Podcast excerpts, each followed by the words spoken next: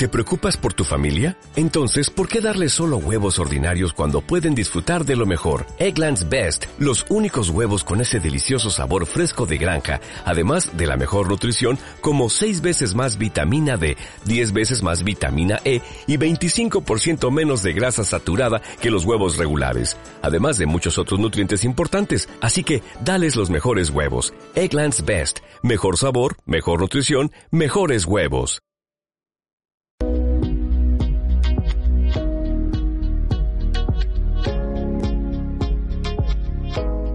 Amigos, una vez más en este programa de, en ese podcast del doctor Lauro Patiño, el podcast Solo tú. Un podcast que ha sido, ahora sí, eh, quiero decirlo que ha sido el primer programa en español con una información de esta talla. Digo de esta talla porque es un programa muy interesante y muy importante para nuestra salud y especialmente para nuestra mente.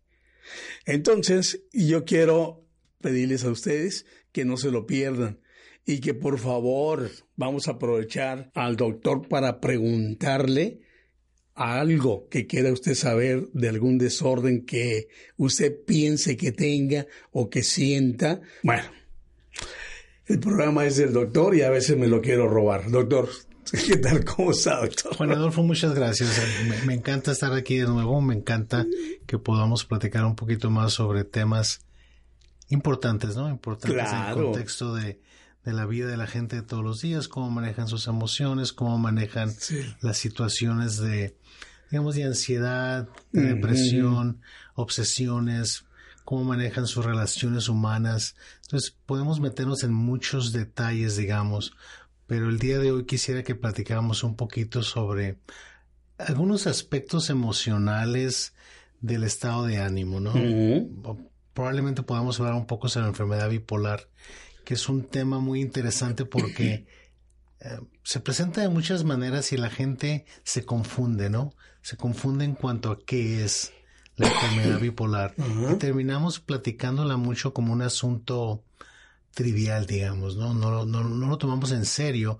Y la palabra bipolar se ha, se ha convertido muy coloquial, digamos, que, que la gente la usa de una manera muy poco científica y empezamos a decir a la gente que es bipolar, ¿no? Sí. Entonces es importante entender qué es la enfermedad bipolar y cómo debemos de comunicarnos con respecto a ella, cómo podemos entenderla, cómo podemos ayudar a la gente a reconocer quién realmente sufre de esa enfermedad y quién no, ¿verdad?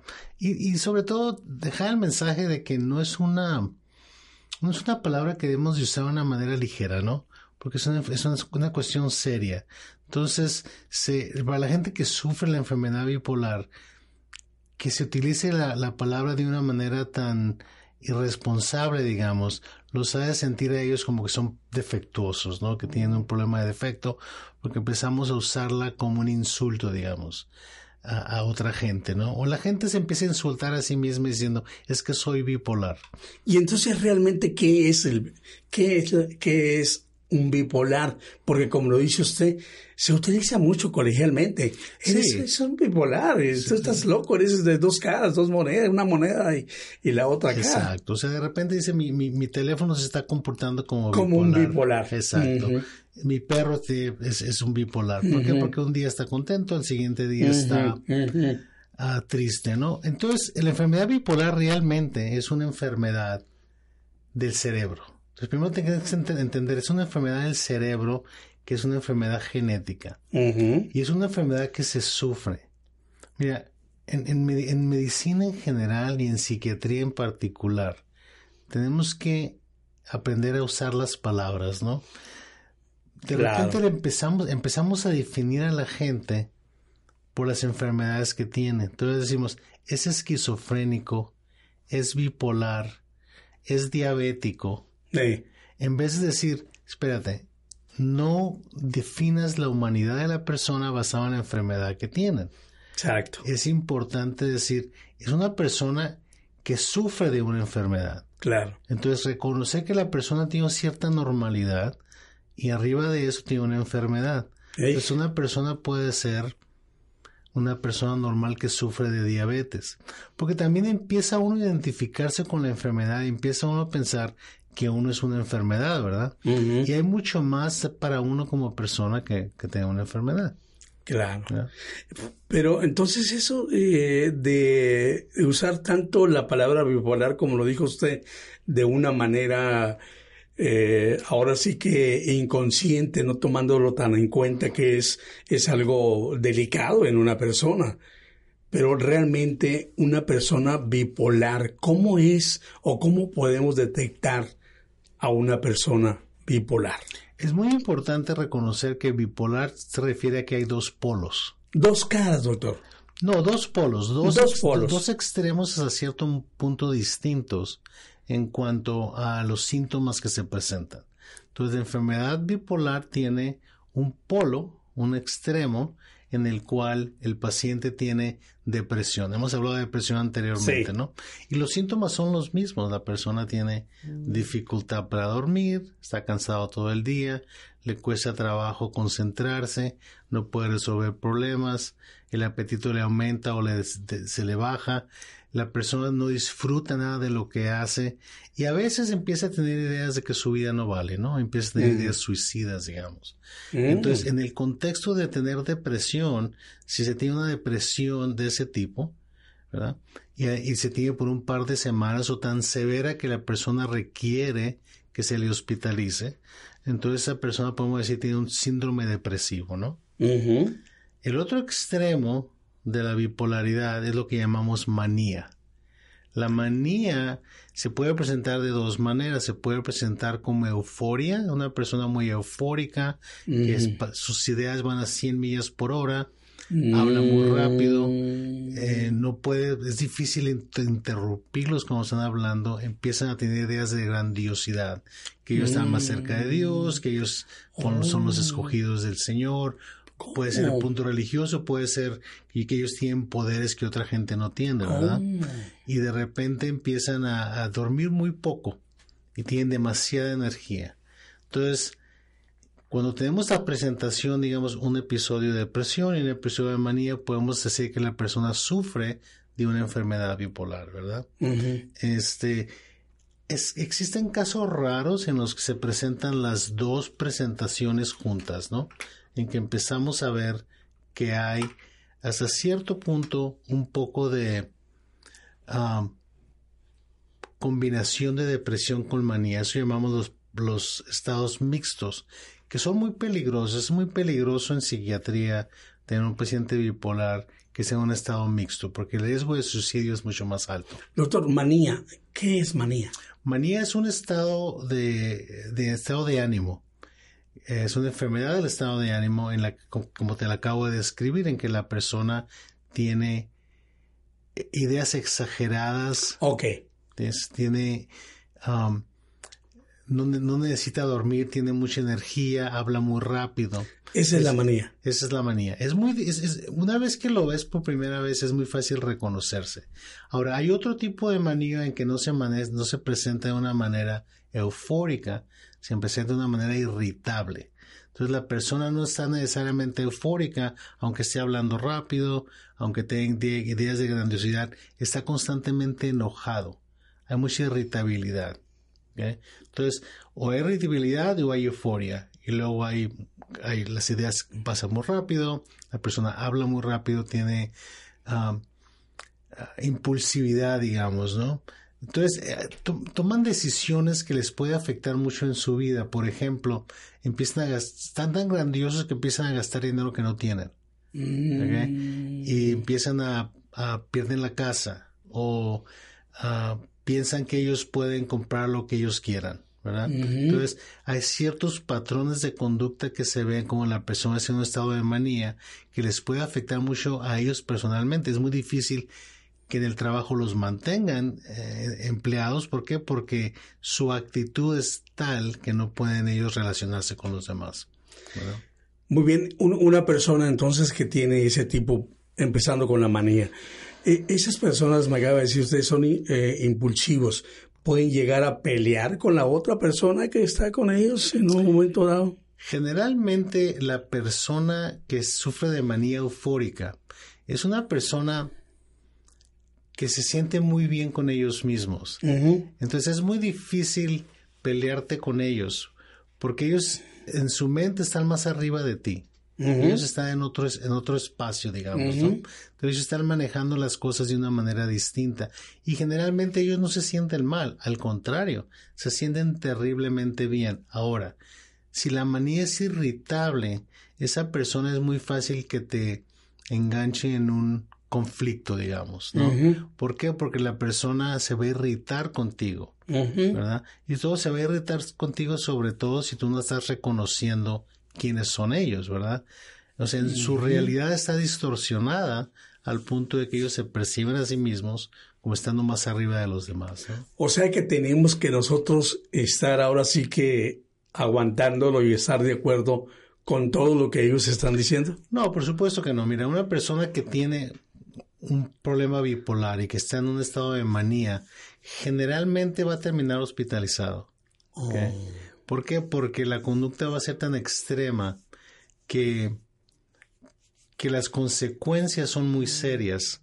Y generalmente una persona que está en estado de manía no va a tratar de acercarse a un psiquiatra para, para pedir ayuda, ¿no? ¿Por qué? Porque ellos se sienten que están en otro mundo, se sienten muy bien, los que están más son todos los demás alrededor, ¿no? Entonces generalmente se, les tiene que forzar a cierto tratamiento. La otra cosa es que la persona en manía generalmente no, es muy raro que tenga ideas suicidas, pues se siente demasiado bien. Los suicidios lo vemos más en los casos mixtos o en los casos depresivos, ¿no? Ahora, para que exista enfermedad bipolar, tienes que tener un tiempo manía y otro tiempo depresión y el medio estados de normalidad. ¿verdad? Generalmente es difícil reconocer la enfermedad bipolar porque, sobre todo yo que trabajo con niños y con adolescentes, el primer episodio de la enfermedad bipolar generalmente es depresión. Entonces, nunca ha habido manía antes. Entonces, la depresión de la enfermedad bipolar es igual que la depresión mayor, que la depresión que vemos en lo que le llamamos depresión unipolar, un solo polo. Un solo polo. Es exactamente la misma presentación. Entonces, si no ha habido manía anteriormente, realmente no debemos de hacer el diagnóstico de enfermedad bipolar hasta que vemos manía o otra cosa que llamamos hipomanía, es una manía un poquito más baja. Doctor, habla de los niños. ¿Los niños eh, de qué edad puede, puede un psiquiatra diagnosticar a un, a un pequeño que tiene o que empieza con un problema de este tipo? No, es tanto la edad, sino la presentación. Podemos ver problemas de depresión en niños de 5 años. 5 años? 6 años, 7 años, 8 años. Pero ¿cuál es el comportamiento? Por ejemplo, discúlpeme, de, de, un, de, una, de un niño de 5 años, ¿cuál es el comportamiento para poder el psiquiatra diagnosticar lo que tiene un problema o un desorden mental? Cuando hablamos de problemas de depresión en particular, lo que vemos es que el niño se retrae.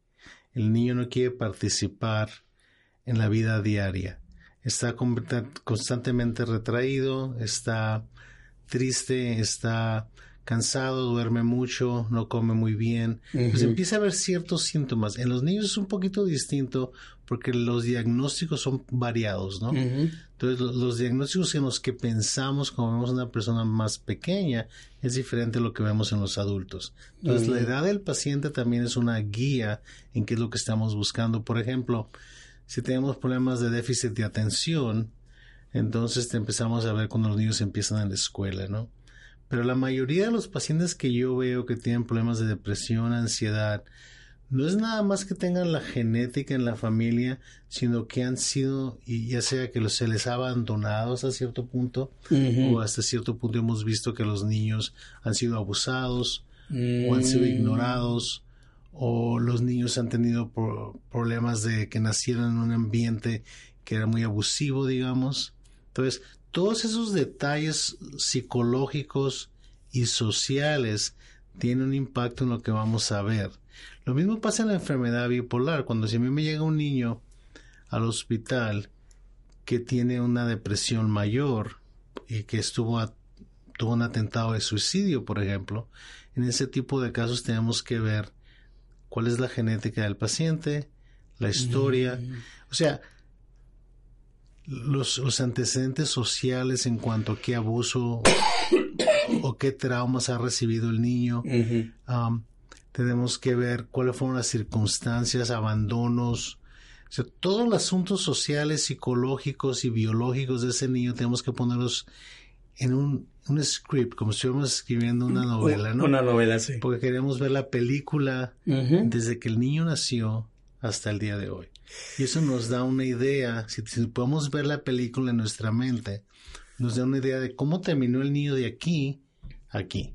Mm. ¿Verdad? No es nada más lo que está pasando en, el momento que estamos viendo al niño, sino cómo llegó el niño.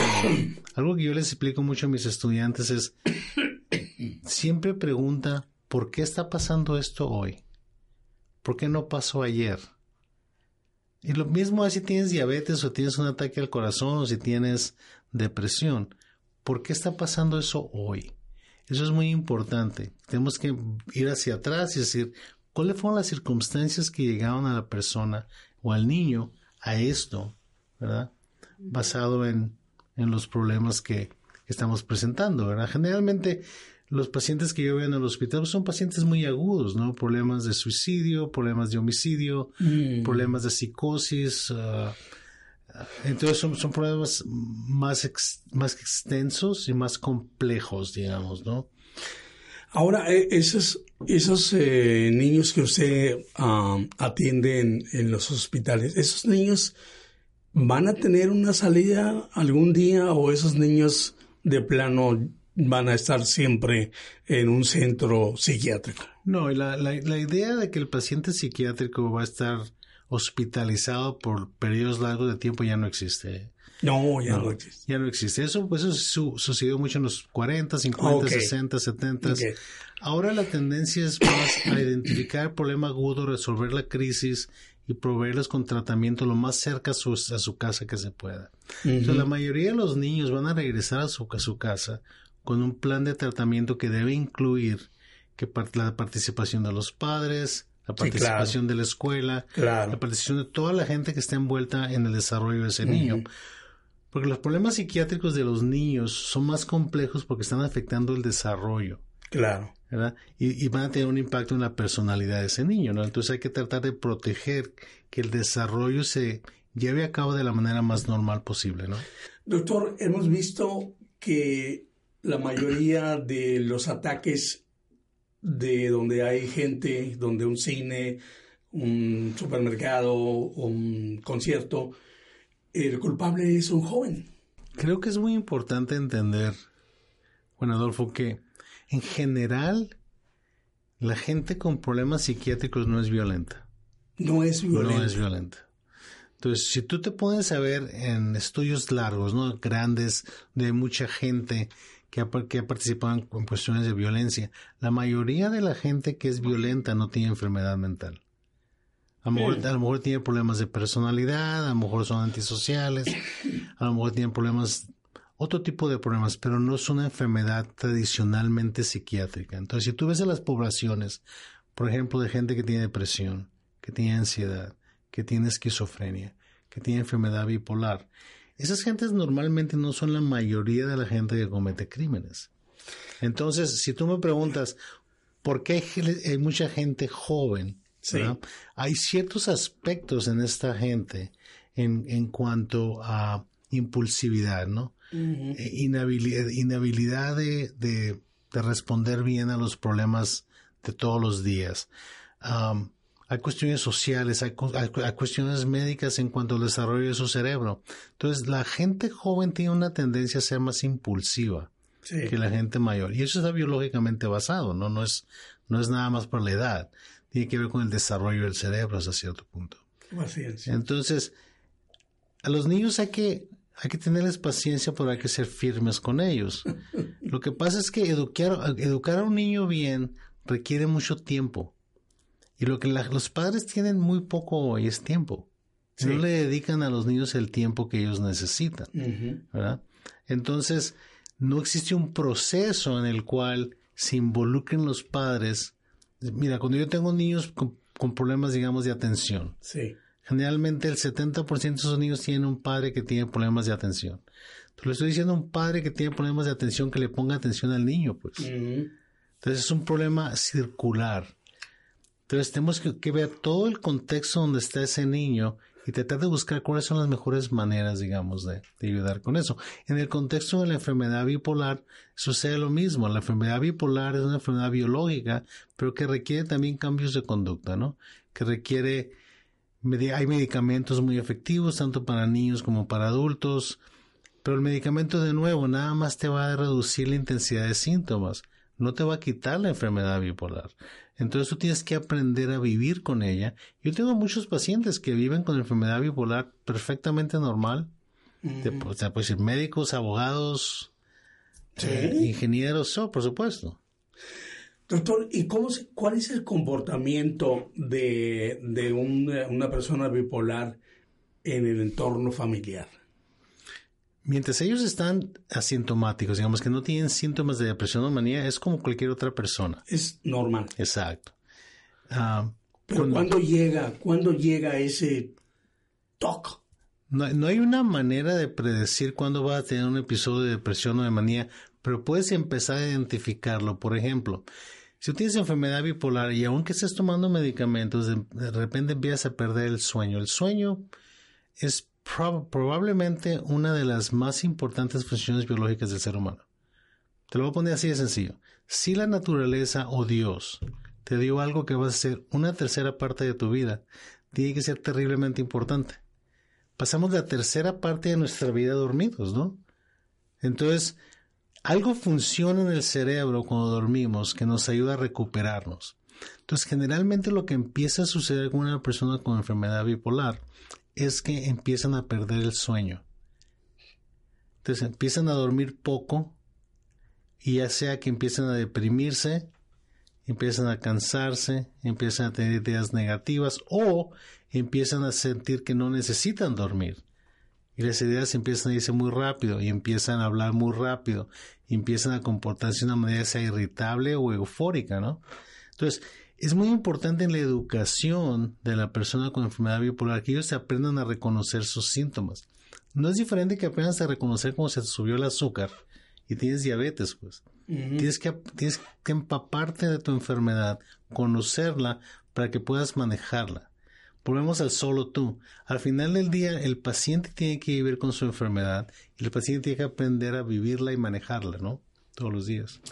Doctor, muy interesante el programa y, cada día lo veo yo todavía mucho más y le doy tantas gracias, doctor, de que nos dé este espacio tan interesante y pues yo pido que la gente lo, lo aproveche y de hecho, gracias a Dios estamos Fíjate que ya está, hemos estado recibiendo algunas preguntas ah, magnífico. En, las redes sociales este, interesantes nos gustaría recibir más, nos, gustaría recibir sugerencias, digamos, ¿no? En cuanto a qué tipo de programa que les gustaría hablar, este, y vamos a tomarlo en cuenta, ¿no? Perfecto, doctor Juan.